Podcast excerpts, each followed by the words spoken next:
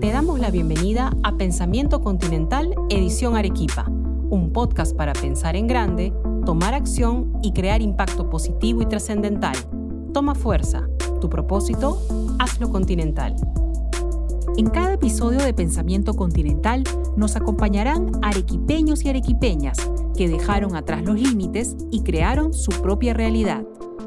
Hoy tendremos a Esteban Ramírez, comunicador y cofundador de la Escuela de Lengua de Señas, Lara. Hola a todos, ¿cómo están? Bienvenidos de vuelta a Pensamiento Continental, edición Arequipa. Mi nombre, Jorge Luis Ortiz, soy docente del campus Arequipa y estoy listo para empezar este nuevo programa. Hoy volvemos para conversar sobre un tema muy trascendental para la sociedad, como es la inclusión. Un tema además muy cercano a la Universidad Continental, ya que nos esforzamos por ser más inclusivos tratando de llevar la educación superior cada vez a más personas. De hecho, en el último ranking de la prestigiosa evaluadora QS Stars, obtuvimos el puntaje máximo de 5 estrellas en esta categoría. Pero antes, y como es costumbre, quiero darle la bienvenida a mi co-host Yaritza Pulch. Ella es estudiante de psicología del campus Arequipa. Yaritza, ¿cómo estás? Hola Vergelis, gracias por esa presentación. Pues muy bien, también quiero saludar a todas las personas que nos están siguiendo a través de nuestro canal de YouTube y nuestros canales de streaming de audio. Es importante mencionar que por el fin de acercarnos a más personas en este episodio, vamos a contar con un intérprete, intérprete el lenguaje de señas. Como dices, hoy volvemos con un programa que toca un tema clave en el que nuestra ciudad es muy importante, pues hace ocho años en Arequipa se fundó Lara, una escuela de capacitación en lengua de señas para oyentes. El trabajo que vienen haciendo no solo es necesario, sino que también es importante y urgente, sobre todo si tenemos en cuenta que de acuerdo a un censo nacional, más de 200.000 personas con dificultad para oír en nuestro país y sin embargo existe menos de 150 intérpretes en lenguaje de señas. Entonces, ¿Quién está detrás de un proyecto como Lara? ¿Quién lo fundó? Jorge Luis, cuéntanos más, por favor. Así es, Yarita. Hoy día conoceremos a un comunicador que viene emprendiendo en el ámbito social y que además busca cerrar brechas con lo que hace. Brechas entre las personas que viven en el mundo del sonido y las que viven en el mundo del silencio, como él mismo lo dijo. Él es Esteban Ramírez y hoy conoceremos un poco más sobre su historia. Esteban, bienvenido a Pensamiento Continental, edición Arequipa. ¿Cómo estás? Hola, ¿qué tal? ¿Qué tal? ¿Cómo están? Mucho gusto, muchas gracias por la invitación y, y nada, acá contento de poder compartir las experiencias de Lara y experiencia personal. Gracias a ti por atender esta invitación. Esteban, nos gustaría empezar estas conversaciones, como regularmente lo hacemos, conociendo un poco más sobre la historia de nuestros invitados. En tu caso, la historia tiene que ver mucho con la fundación de una escuela de lenguaje de señas que tiene como origen ese espacio en donde te criaste, te educaste, como es el seno familiar, ¿no? Un espacio en donde además la comunicación se daba a través del lenguaje de señas. ¿Podríamos contarnos un poco más sobre cómo fue tu niñez en este espacio y desde tu experiencia además contarnos qué tipo de barreras enfrenta una persona con, disminución auditiva? Sí, eh, mis padres son sordos, eh, somos cinco hermanos, eh, los cinco escuchamos y nosotros aprendimos la lengua de señas como nuestra lengua materna, ya que fue lo primero que tuvimos que aprender para comunicarnos con nuestros padres. E incluso lo aprendimos antes de poder hablar. Entonces toda nuestra vida, eh, hasta el día de hoy, seguimos comunicándonos con nuestros padres eh, en lengua de señas. Y aparte de ello, pues ya en esos tiempos también trabajando con, con, personas sordas. Entonces es como que toda nuestra vida está relacionada a la lengua de señas de las personas sordas. ¿no? Y este, esta experiencia personal eh, de convivencia con personas sordas, pues hemos podido notar diferentes barreras que ellos pasan, ¿no? Desde, desde la niñez, incluso la primera barrera que muchas veces eh, pasan son los niños sordos en su propia familia. Después también otras barreras que pasan es en el colegio, eh, la falta de acceso a la educación, tanto en primaria secundaria o como en la universidad también. Y esto también conlleva a que tengan un acceso limitado a, a la cuota laboral, ¿no? Entonces, eh, justamente por ello es que nace Lara, ¿no? Para poder eh, contribuir en, en, cerrar estas brechas que, que existen en las personas sordas y en la sociedad muy importante. Esteban, así como yo, hay muchos jóvenes que están escuchando en estos momentos y nos gustaría también que compartas un poco acerca de tu camino profesional. ¿Qué te llevó a estudiar comunicación y más tarde cómo supiste que era el momento ideal para poder emprender? Bueno, siempre me ha gustado el tema de medios, entonces eh, ingresé a, Ciencias de la Comunicación, eh, no con la idea en realidad de trabajar con sordos, en realidad mi, idea, mi proyecto al momento de ingresar a la universidad era otra. Pero ya en el transcurso y ya en los últimos años de la universidad eh, hago mis prácticas en CONADIS y, queriendo hacer mi tesis relacionada a las personas sordas. Eh, como una forma de comunicación alternativa, ¿no? Era la lengua de señas relacionada a mi carrera. Entonces, es allí eh, en mis prácticas en Arequipa donde eh, noto estas brechas, ¿no? Que ya lo había visto en mi familia, pero no pensé que era como que en toda la sociedad, ¿no? Entonces, es ahí donde digo, bueno, acá necesitamos hacer algo. Tengo el conocimiento de la lengua de señas, eh, conozco muy de cerca las características de las personas sordas, sé más o menos cómo podríamos plantear, plantear algunos, algunas propuestas de solución y es así como nace Lara, ¿no? como una escuela de capacitación de lengua de señas. Y no solo es una escuela de capacitación de señas, ¿no? sino que a nuestros estudiantes también los llevamos por ese camino de cómo, cómo realmente ser inclusivo, ¿no? que, que es lo que uno necesita para realmente este, solucionar un problema real. ¿no? Efectivamente, lo que haces es el reflejo del espíritu eh, de la Universidad Continental, porque nosotros resaltamos la importancia de pasar de los planes, ¿no? O a los proyectos, de los proyectos a la acción, ¿no? A la realidad, eh, con el fin de impulsar el crecimiento y el desarrollo de, todos los peruanos. Y nos congratula eh, ver en Lara un emprendimiento en donde se mezcla la mentalidad y la acción emprendedora, ¿no? y todo dentro de un enfoque social. Eh, y de hecho, sigues emprendiendo, Esteban, porque sabemos que eh, has abierto, un, junto con tu hermano, un restaurante con temática inclusiva. Si nos puedes contar al respecto, sería excelente. Y además, eh, ¿por qué sería importante que hayan más emprendedores en el ámbito social en el país? Sí, justamente en pandemia, cuando estábamos, todos estábamos encerrados en nuestras casas, tuve la oportunidad de pasar más tiempo con mi hermano eh, él venía a mi casa o yo iba a la suya. Entonces, allí conversando, él es muy bueno con las parrillas. Desde antes de la pandemia siempre hacía reuniones familiares y las parrillas siempre le salían muy buenas. entonces, ahí donde conversando, pues dijimos, ¿por qué no hacemos un restaurante con temática de parrillas y también metemos ahí la lengua de señas y trabajamos con personas sordas, ¿no? Porque siempre ha sido como que una visión mía de que sordos pueden hacer cualquier otro trabajo como, como cualquiera de nosotros.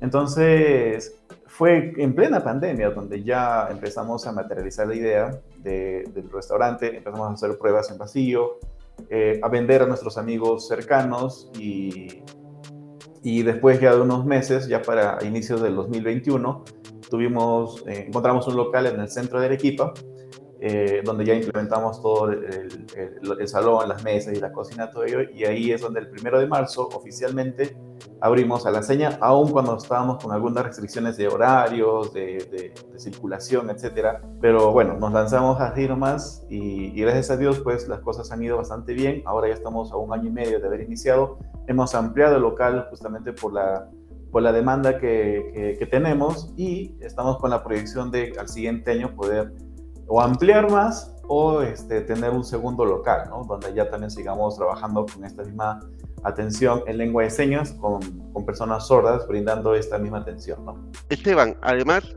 por lo que acabas de mencionarnos, no desligan el propósito social con el objetivo de rentabilidad, ¿verdad? En sus emprendimientos. Exacto, exacto. Eh, nosotros vemos que los sordos pueden crecer junto con nosotros. Eh, tenemos actualmente entre dos a tres personas sordas trabajando entre mozos y, en cocina también. Y la idea nuestra es que ellos puedan crecer con nosotros. mientras nosotros avancemos, ellos también van avanzando. Para ellos también es una buena, una bonita experiencia, ¿no? Trabajar directamente con oyentes, porque usualmente en el trabajo que ellos realizan, pues están en una área específica realizando una función específica y no tiene un contacto directo con otros oyentes, ¿no? O con sus compañeros de trabajo solamente.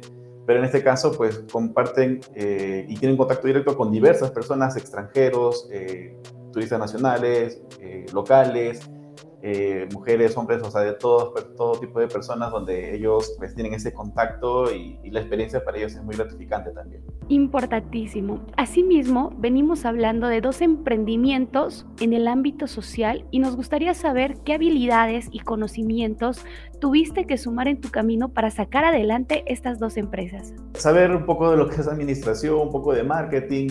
En realidad uno cuando empieza tiene, tiene que hacer de todo. Eh, de todo un poco tiene que saber, incluso eh, cuando empecé Lara tenía que hacer como community manager, este, ser profesor, ser de conserje también. Este, y bueno, después poco a poco uno va sumando personas y va delegando también eh, responsabilidades, ¿no? Y lo mismo con Alaseña, empezamos mi hermano y yo, los dos solos.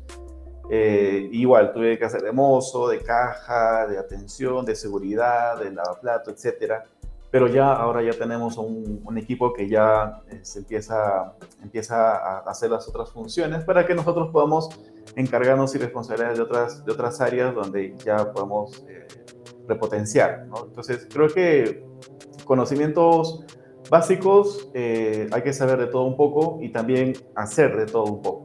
Eh, Esteban, grandes reflexiones las que nos vas dejando en esta entrevista. Eh, recuerdo muy bien cuando mencionaste eh, el hecho de encontrar una oportunidad en un problema, ¿no?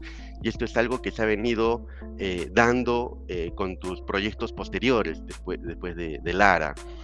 Em, creo que también sería necesario que las personas que nos ven y que nos escuchen puedan entender sobre la importancia de aprender lenguaje de señas. ¿Qué mensaje podrías dejar al respecto? Bueno, en realidad eh, la lengua de señas es, es, como un idioma en realidad. Um, uno, si tiene el interés de aprender, eh, tiene que estar consciente de que va a aprender un nuevo idioma con todas las características como uno estuviera aprendiendo inglés, francés, ¿no? Es el mismo tiempo de dedicación, tiempo de práctica, tiempo, el tipo de esfuerzo que uno tiene que ponerle a la lengua de señas para aprenderlo bien.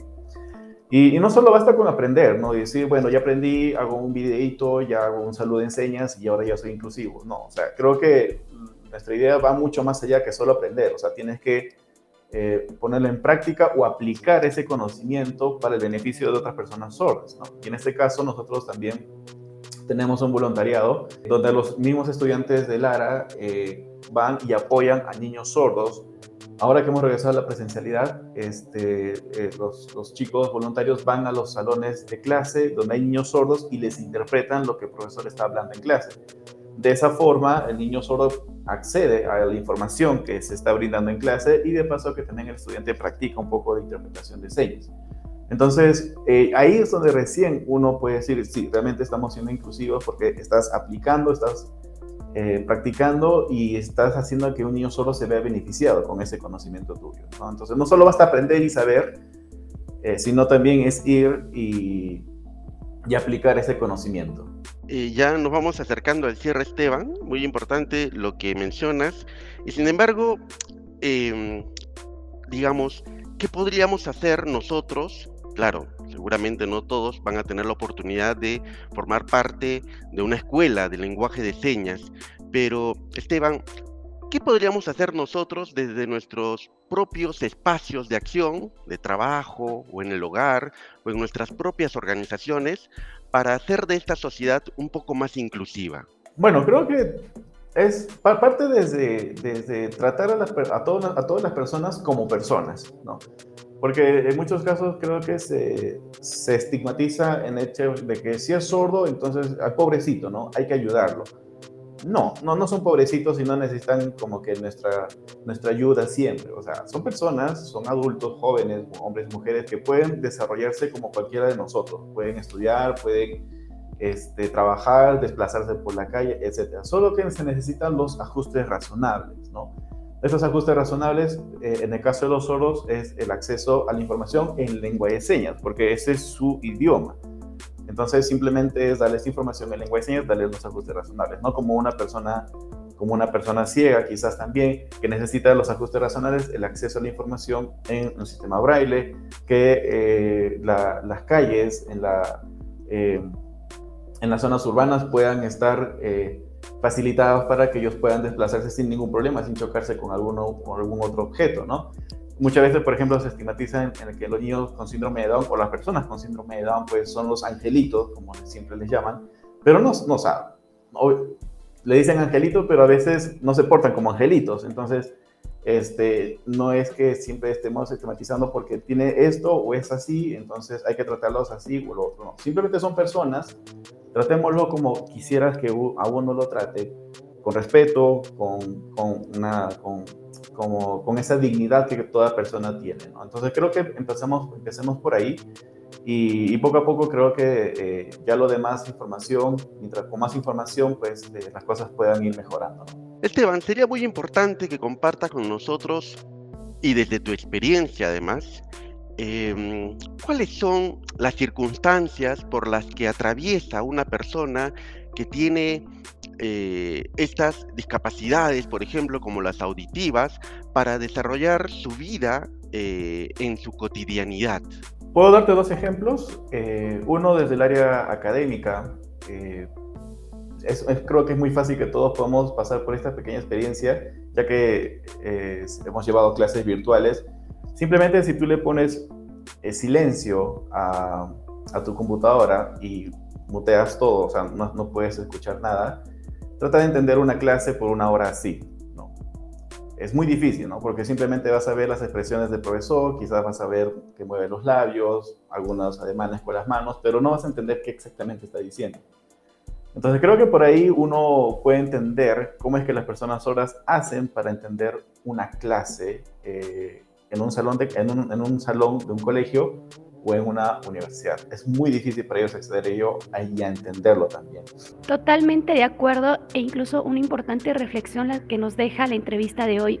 En verdad, Esteban, muchísimas gracias por acompañarnos y poder estar con nosotros presentes y compartirnos toda esta información. Te invitamos a despedirte y a contarle a nuestra audiencia en dónde te pueden encontrar, dónde podrían también saber más información sobre Lara y sobre las novedades que se vienen. Lara nos pueden encontrar en, Facebook, estamos como Lara Lengua de Señas, también en Instagram. Eh, todavía no tenemos un local, ya que tuvimos que cerrar por, pandemia, entonces este, estamos trabajando todo de forma virtual, estamos brindando los cursos de forma virtual.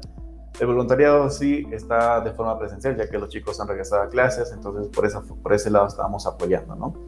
Y en el lado de Alaseña tenemos eh, el Facebook y el Instagram también, donde nos pueden encontrar como Alaseña.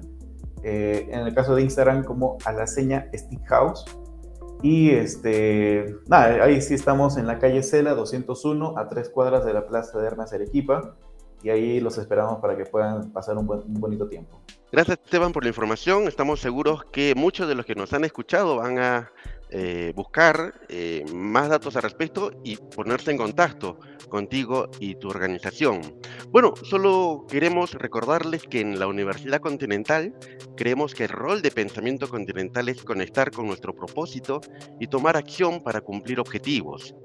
Imaginar y crear tu propia realidad apoyados en el conocimiento, aprendizaje y acción emprendedora. Es por ello que nuestro modelo educativo se adapta para que más personas accedan a una educación superior de calidad. Para conocer más, ingresa al www.pensamientocontinental.p. Recuerden que también pueden seguirnos en nuestros canales oficiales de Spotify y Apple Podcast buscándonos como Pensamiento Continental Podcast.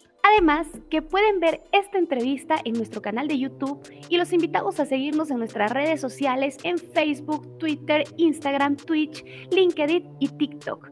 Hasta el próximo episodio de Pensamiento Continental Podcast. Chao, Jorge Gracias por acompañarnos. Chao, chao, chao. Esto fue Pensamiento Continental, el podcast de la Universidad Continental. Nos despedimos por hoy. Escúchanos en nuestro próximo episodio donde seguiremos compartiendo más historias con propósito.